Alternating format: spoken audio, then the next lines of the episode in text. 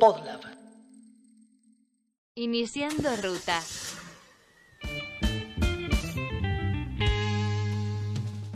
La inflación es un problema que parece eterno en la historia argentina. Desde la asunción de Perón en 1945 hasta el Rodrigazo y el golpe cívico-militar 30 años después, la inflación anual promedió casi el 30%.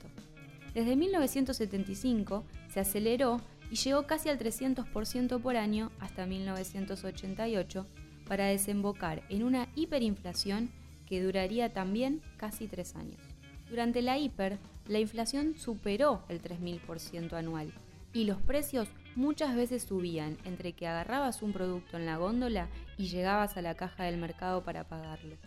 La convertibilidad fue el mecanismo usado para detener ese desastre económico y efectivamente logró durante una década una inflación por debajo del 6% anual. Pero la convertibilidad derivó en la mayor crisis de nuestra historia y esa solución además fue temporal. Desde 2007 los precios no paran de acelerarse a un ritmo de 29% cada año. Cada escuela de pensamiento económico tiene su visión sobre qué genera que en Argentina la inflación sea tan alta y persistente. Incluso, el presidente Macri aseguró en su campaña que solucionar el problema de la inflación era lo más simple que tenían para resolver. Pero hoy sufrimos un pico de inflación de más del 55%. ¿Por qué hay tanta inflación en Argentina? ¿Qué causas tiene detrás y por qué no podemos resolverlas después de tantas décadas de inflación y crisis constantes? ¿Cómo evitamos que la inflación destruya continuamente los ingresos de los sectores más vulnerables? ¿Qué políticas habría que adoptar hoy para encarar el problema de la inflación en Argentina? Soy Ana Clara Escurra Mariani. Soy Martín Calos. No siempre el camino más rápido es el mejor para llegar a destino. Esto es Recalculando, un podcast para pensar cuál es la mejor ruta para las políticas públicas en Argentina. Recalculando. Hace un tiempo el presidente Mauricio Macri dijo que la inflación da cuenta de la incapacidad para gobernar que tienen los políticos. Y yo me preguntaba si entonces desde la década del 40 del siglo pasado venimos teniendo todos gobiernos incapaces, ¿no? Frente a la economía. Algunos posiblemente más que otros, pero ahora nos vemos en la situación de que el gobierno de Mauricio Macri tampoco estaría pudiendo con eso. Entonces, la primera pregunta, como para que podamos ir desde lo macro hasta lo micro respecto del tema inflación, es ¿por qué hay inflación en Argentina? Bueno, no quiero arrancar ya pateando la pelota de la tribuna, pero para mí el problema del pensamiento de Macri es que en realidad la incapacidad de un dirigente o de un político, de un funcionario, un gobernante, es cuando no puede mejorar las condiciones de vida de la gente.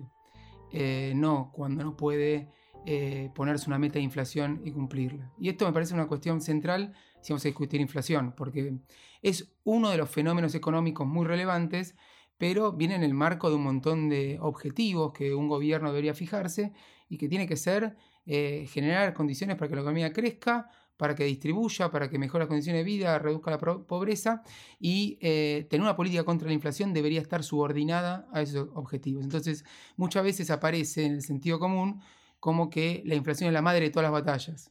Eh, de ninguna manera es así. O sea, hay que tener una política contra la inflación, pero nunca eh, centrarse en una sola variable, porque en general en economía eso es un problema cuando uno solo mira una variable. Después la pregunta, ¿por qué inflación? Te la voy a responder en general con la misma lógica. Eh, hay muchas discusiones eh, en teoría económica y en política económica eh, sobre el tema de inflación. Es un debate nunca saldado que según el marco teórico, la visión que tengas, vas a tener una respuesta u otra. Entonces la respuesta general a por qué hay inflación es que no hay una respuesta a por qué hay inflación. Puede ser por muchísimas causas. Entonces, quienes traen una única explicación a la inflación, eh, están simplificando un fenómeno muy complejo y por otro lado, eh, yendo a buscar, si vienen con un diagnóstico porque hay inflación, culpables y soluciones que implica quién va a pagar, en todo caso, eh, la política que se lleva adelante para enfrentar la inflación porque la inflación es un fenómeno redistributivo, básicamente, que tiene ganadores y perdedores. Entonces, según quién uno piense eh, que, es el responsable, en cierto sentido, de la inflación, va a haber ciertas políticas que van a beneficiar a unos y perjudicar a otros. Entonces, eh, me parece quizás para discutir por qué inflación deberíamos no hacer la pregunta general, sino eh, más, más concreta, ¿no? Me parece. Ahí me remito a lo que viene planteando el modelo Cambiemos, donde cada vez que hablan de inflación, en los discursos Macri, los presidentes del Banco Central, los ministros de Economía que ha tenido, remiten automáticamente a la política monetaria y al rol del Banco Central. Y ha sido muy gracioso porque, digo, Sturzenegger entró al Banco Central diciendo que la inflación se eh, bajaba con política monetaria contractiva. Un año y pico después descubrió que las tarifas le estaban presionando sobre la inflación y todavía algunos meses después descubrió que el dólar y la devaluación le generaban inflación. De alguna manera Sandleris hizo un camino similar, solo que más rápido también. Empezó hablando solo de política monetaria y en los primeros meses de su mandato en el central asumió que el dólar y las tarifas también estaban generando inflación y esos son los componentes quizás hoy más relevantes. Pero más allá de que sea un fenómeno multicausal, una primera pregunta ahí sería, bueno, ¿por qué Argentina es uno de los pocos países en el mundo que luchan contra la inflación, que pretenden bajar la inflación, que han tenido gobiernos que han pretendido bajarla justamente para evitar su, efecto redistributivo y sin embargo no lo ha logrado bajar? ¿Por qué el resto de los países sí y Argentina no? Bueno, eso eh, es el tema, me parece, más importante. Tener en cuenta que la inflación en cada país tiene sus particularidades. Entonces, hay que preguntarnos cuál es la particularidad de la economía argentina. Históricamente, eh, podemos eh, identificar el inicio de la inflación cuando Argentina se quiso industrializar, a partir de los años 40-50. Ahí empieza la inflación como un fenómeno de Argentina y en términos de Macri, eh, la ineptitud de los gobernantes. Pero entonces la ineptitud de los gobernantes, ¿qué es? que Argentina llevó adelante políticas para industrializarse. ¿Y por dónde pasaba quizás el problema principal de la inflación en Argentina? Por un fenómeno que la teoría económica describe eh, muy estilizadamente, como decimos los economistas, de eh, desarrollo industrial con necesidad de generación de divisas por necesidad de importar, que termina ante la incapacidad de exportar más en la misma proporción que las necesidades de importación, con problemas de tipo de cambio es decir, devaluaciones periódicas.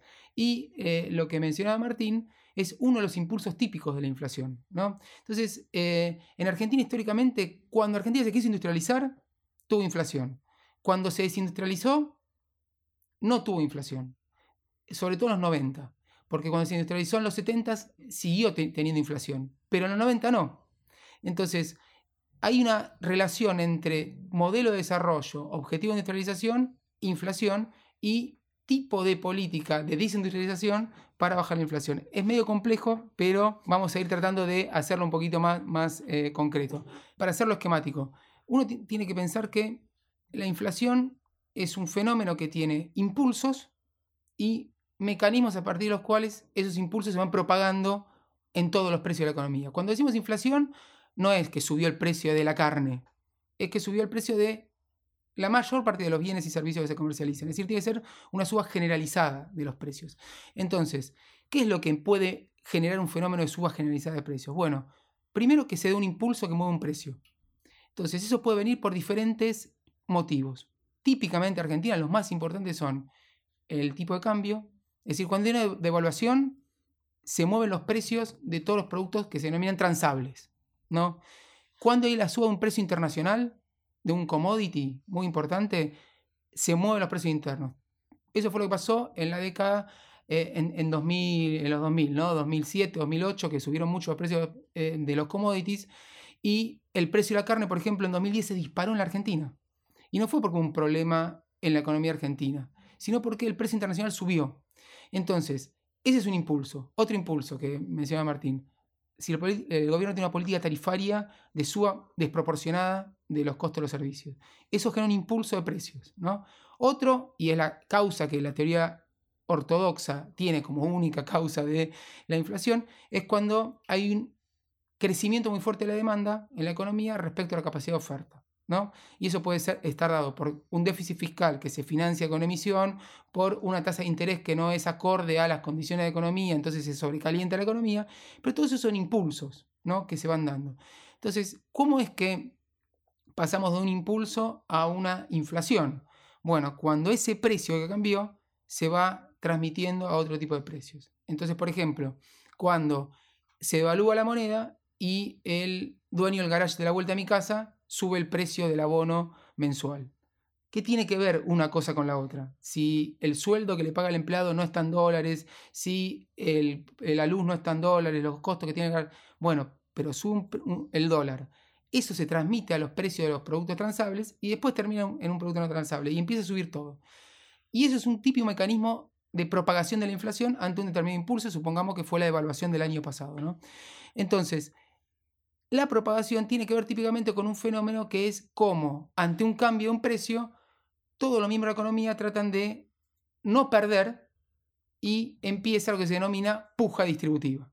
Y todo este tipo de situaciones no tiene una única medida que puedan controlarla. Entonces todo depende de cómo uno identifique cuál es el mecanismo de impulso y de propagación de la inflación que esté en curso para ver cuáles son las medidas, que en general no es una, es un cóctel de medidas que hay que aplicar, que algunas tienen naturaleza monetaria, otra naturaleza fiscal, otra naturaleza obviamente de control del tipo de cambio y otra de intervención en el mercado interno para evitar mecanismos de propagación de la, de la inflación basados en el poder de mercado de algunos de los actores. Entonces, fíjense que para explicar lo que pasa en Argentina en un momento dado hay que tener un diagnóstico de todo esto. Y lo que viene pasando hoy es que el gobierno está con una única receta, que fue lo que intentó aplicar en su momento, que fue una suba bestial de la tasa de interés, con un montón de impulsos que le juegan en contra de su objetivo, tratando de parar la inflación, porque devaluó más de un 200% desde que asumió.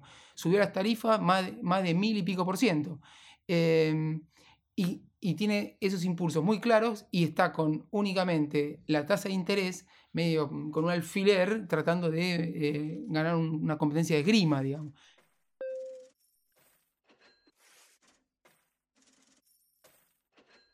Es que la inflación se produce culpa de un gobierno que administra mal. Es una enfermedad de nuestra economía. Es preocupante. Que es una enfermedad muy rara en el siglo XXI. Yo estoy detrás del tema. No alcanza. Es un monstruo que crece y siempre primero. Entonces, ¿qué quiere decir? Cuidado con la inflación. A ver, a ver, a ver, a ver. Es la demostración de, de tu incapacidad para gobernar. Yo quiero que sepan que si la inflación no baja, es culpa mía. Obvio, seguimos hasta diciembre con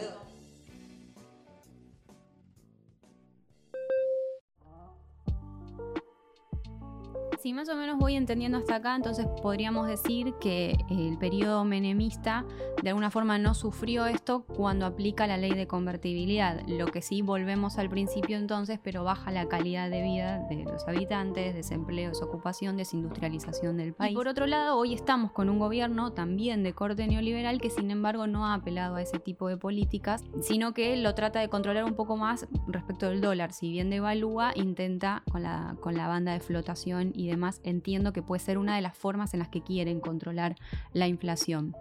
Ahora creo que se abrieron varias aristas. Por un lado, lo que se dice normalmente la inflación por demanda o la inflación por salarios.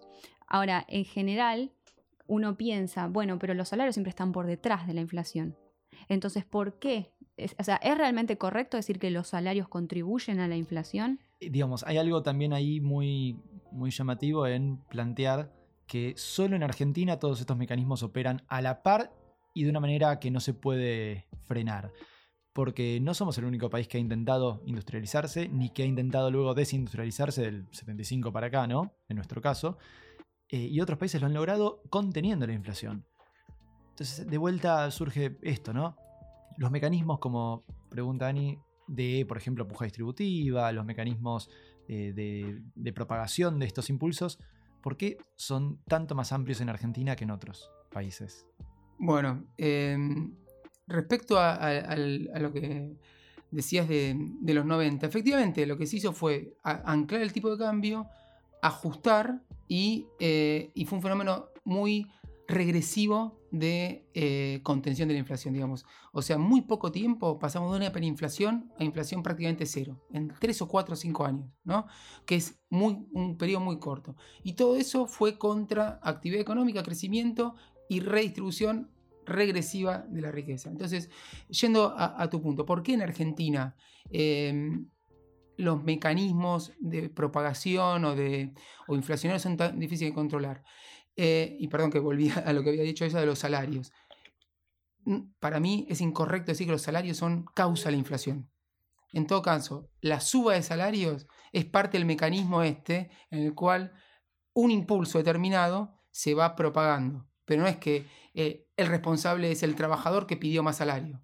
En todo caso, es parte de un mecanismo y donde seguramente el comienzo no es en el pedido salarial. Y también tampoco es del todo correcto decir que los salarios siempre van atrás de la inflación.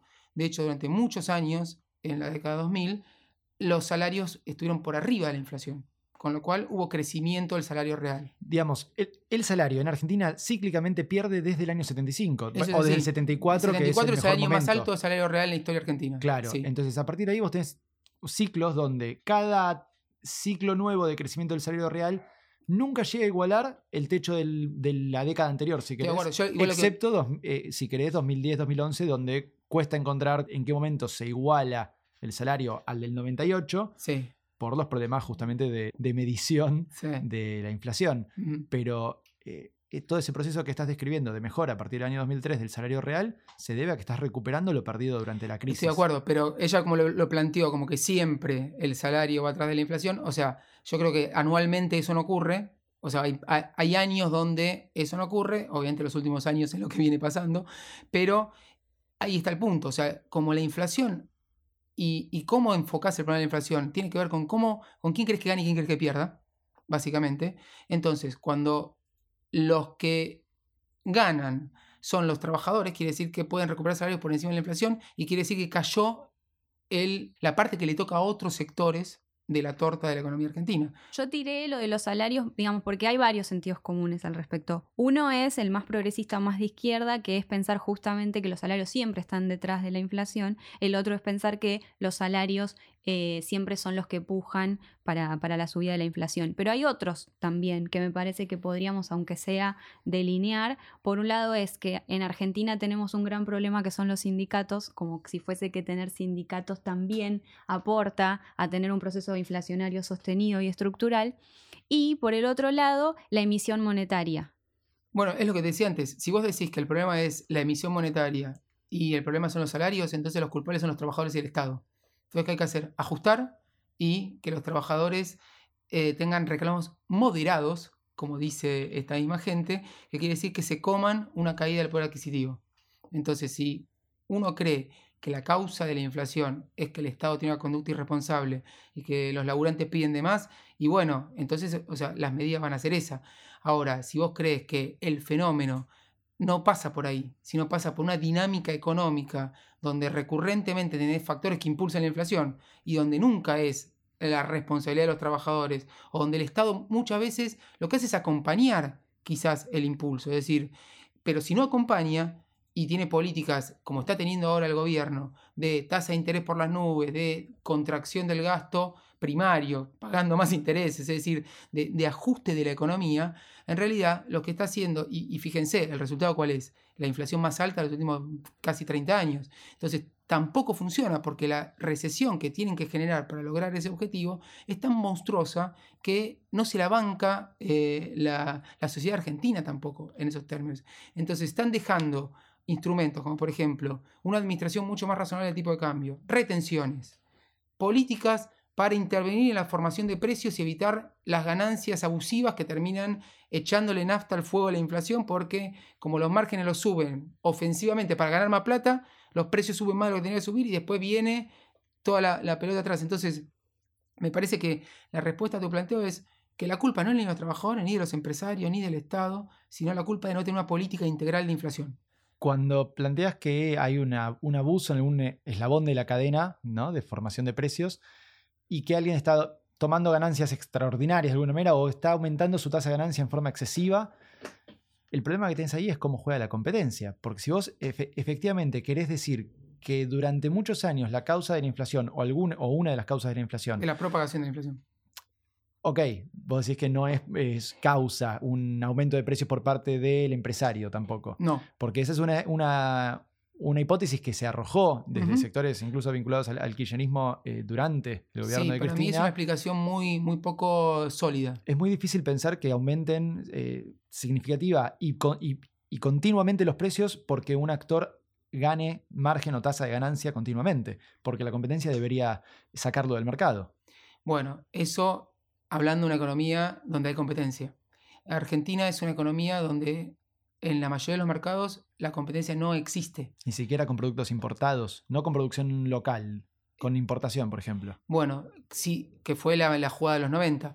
Lo que pasa es que, eh, ahí está el punto también, si vos querés tener una política de desarrollo industrial, no puedes liberar la importación a todos los rubros eh, que existen, que fue también parte de- del planteo de Macri. Es decir, yo abro la economía, que se meta la competencia externa, pero también tenés cartelizada la economía local y cartelizada la importación y tenés un montón de variables donde eh, lo que termina pasando es que el manual de texto de economía, que uno, uno puede leer, si está en una ma- materia introductoria que te dice, y vos no podés cobrar el doble de lo que cobra el que tenés al lado porque el mercado te va a sacar del medio a menos que bajes el precio. Bueno, acá no pasa eso. Y lo digo como ex secretario de Comercio. Vos podés cobrar lo que quieras porque la dispersión de precios es tan fenomenal que en una cuadra de distancia vos podés tener el mismo producto con una diferencia del 40% del precio. Y eso en una economía competitiva es insostenible. La dispersión de precios también obviamente tiene mucho que ver con que estás en un régimen de inflación, Inflación. moderadamente alta o alta según en qué Exacto. año estemos hablando. Exacto, entonces ahí aparece la eh, capacidad de los formadores de precios, de los que tienen poder en los mercados, de subir quizás su tasa de rentabilidad. Tampoco lo pueden hacer eternamente, pero en un periodo, aprovechándose de la confusión de los consumidores que no saben cuánto hay que pagar, porque en un entorno inflacionario eh, es, es difícil tener referencia de precios y, eh, y tener más ganancia todavía con los consumidores validando precios abusivos sin saberlo. ¿no? Entonces, ese es el fenómeno complejo que tenemos. Y todo eso, el origen es la falta de competencia en la economía. El último factor que nos faltaría discutir más en profundidad de inflación es la emisión monetaria. Y si bien en el corto plazo uno puede encontrar muchos momentos, como incluso este, donde la política monetaria va para un lado y los precios no se calman ¿no? y siguen subiendo y la inflación sigue alta, en el largo plazo parecería haber una relación bastante clara entre inflación y crecimiento de la emisión monetaria, ¿no? Emisión monetaria, crecimiento de la oferta monetaria. ¿Cómo explicamos esto? Que en el corto plazo puede haber una diferencia, pero en el largo plazo parecen ir bastante de la mano eh, la inflación y la emisión monetaria. Acá es una cuestión de eh, que viene primero el huevo o la gallina, ¿no? Es así. La emisión va porque subieron los precios, entonces como una remera salía 100 pesos y ahora sale 200, necesitas el doble de billetes, o en realidad vos emitiste y la remera que salía 100 ahora sale 200 porque es más plata. Con el problema adicional de que si los precios aumentan y vos no emitís, podés generar un parate de la economía Es a que ahí está el punto. a través de no, no estar avalando el aumento de precios. Tal cual, entonces, como se dice, si la política monetaria es acomodaticia, que quiere decir que los precios suben y el Estado convalida emitiendo, entonces vos el mismo fenómeno lo ves, depende de cu- cuál decís que es la causa, vas a tener una explicación. Entonces decís, no, en realidad el Estado emitió porque habían subido los precios y hacía falta más dinero y había más demanda de dinero en la economía. Entonces no es la emisión el problema. Y sin embargo, se emitió. Ahora si vos decís, no, en realidad los precios subieron porque había una sola botella de gaseosa y de repente ahora todos tienen más billetes y van todos compitiendo por esa botella, subió el precio. Pero ¿qué pasó primero? Que el Estado emitió, que además después hay que discutir cómo se emite, ¿no? Porque no es que eh, yo como funcionario estaba diciendo, che, quiero emitir, prender la máquina y tomar. No, depende de las condiciones, depende, hay mecanismos formales de emisión, que tampoco es que uno puede hacer cualquier cosa, y muchas veces tiene que ver con la, propia demanda de la economía, la emisión. Entonces, obviamente uno tiene variables para ir manejando la cantidad de dinero. Entonces yo, a, a tu pregunta de cómo se explica eso, lo que digo es que depende de la teoría que vos tengas de la inflación, eh, va a tener una lógica u otra. Entonces, ¿tiene sentido que si subieron los precios la emisión acompañe? Sí, tiene sentido. ¿Tiene sentido bajo otra explicación que emitiste y subieron los precios? Sí. Ahora, ¿y tiene sentido que el eh, periodo en el cual ese ajuste se da eh, pueda ir para un lado una variable, para otro la otra también? Entonces, y acá está lamentablemente eh, algo que siempre que cuando doy clase en la facultad o cuando charlo de, de estos temas, quien espera una respuesta clara, entendible y simple de esta cuestión, lamentablemente se tiene que ir defraudado. Porque el que te la da, para mí te está engañando. Porque, ¿qué, qué es lo que básicamente hizo Macri en la campaña? Esto es una pavada, te lo resuelvo en dos días. Precios, cuidado, no va a servir para nada porque eh, en un año tengo inflación de un dígito. ¿no? ¿Y qué era eso? Una respuesta simple para gente que necesitaba explicaciones simples. Y lamentablemente era una mentira, porque no, no se puede resolver un problema tan complejo de una manera tan simple. Y ni siquiera explicarlo. ¿no? Recalculando.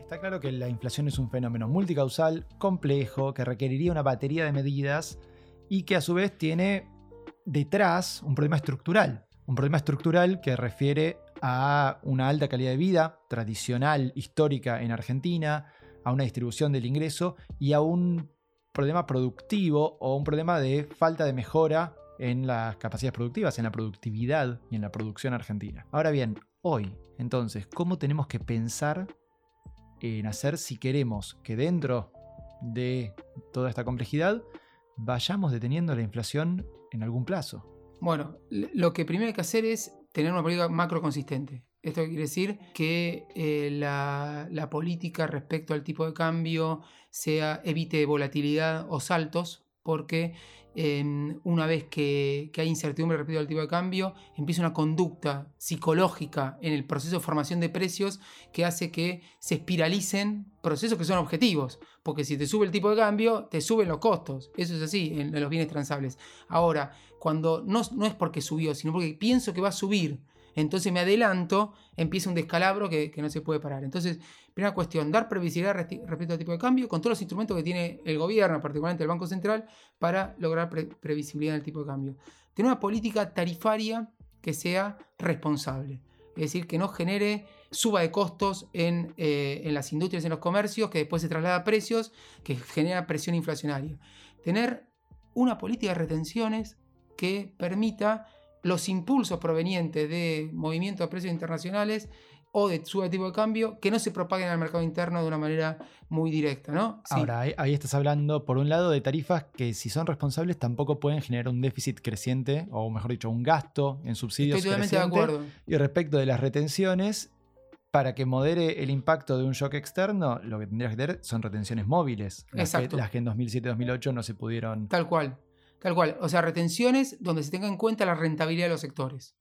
Que vos llamás las retenciones móviles. Nosotros al final del gobierno hicimos un programa que se llamaba Programa de Estímulo al Pequeño Productor eh, Agropecuario, que le devolvía en sus cuentas bancarias el equivalente a las retenciones que pagaron los productos de los productores más chicos.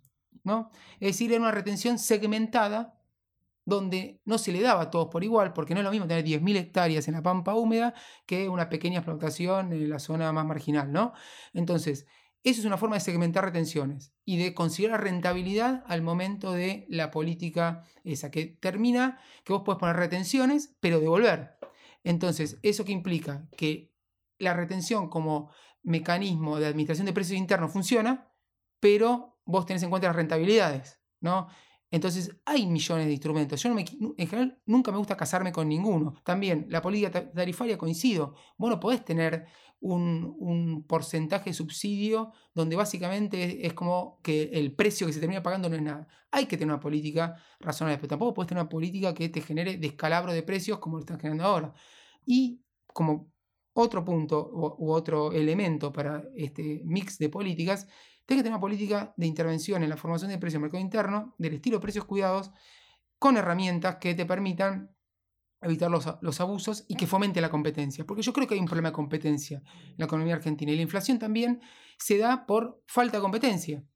Eh, entonces, si vos no tenés herramientas del Estado para intervenir cuando hay abusos y cuando se restringe la competencia, entonces es difícil parar el proceso inflacionario. Ahora, y lo que vas a tener que también ir teniendo es este proceso de desindexación de la economía, de reducción gradual, no puede ser abrupta, no puede ser de un día para el otro, y donde claramente administrar el efecto redistributivo de todo esto no vaya contra el salario de los trabajadores, sino que vaya contra las ganancias extraordinarias que las hay y en muchos sectores. Ahora, ¿Cuáles son las medidas concretas? ¿Es viable? ¿No es viable? ¿Es fácil? ¿No es fácil? Bueno, creo que es el desafío de esta economía y es lo que me parece el próximo gobierno tiene que encarar definitivamente. Si tenés esa política eh, macroeconómica sustentable, sólida, ¿en qué plazo bajaría una inflación que hoy está en 57% interanual? Yo creo que son años, son años, cinco años.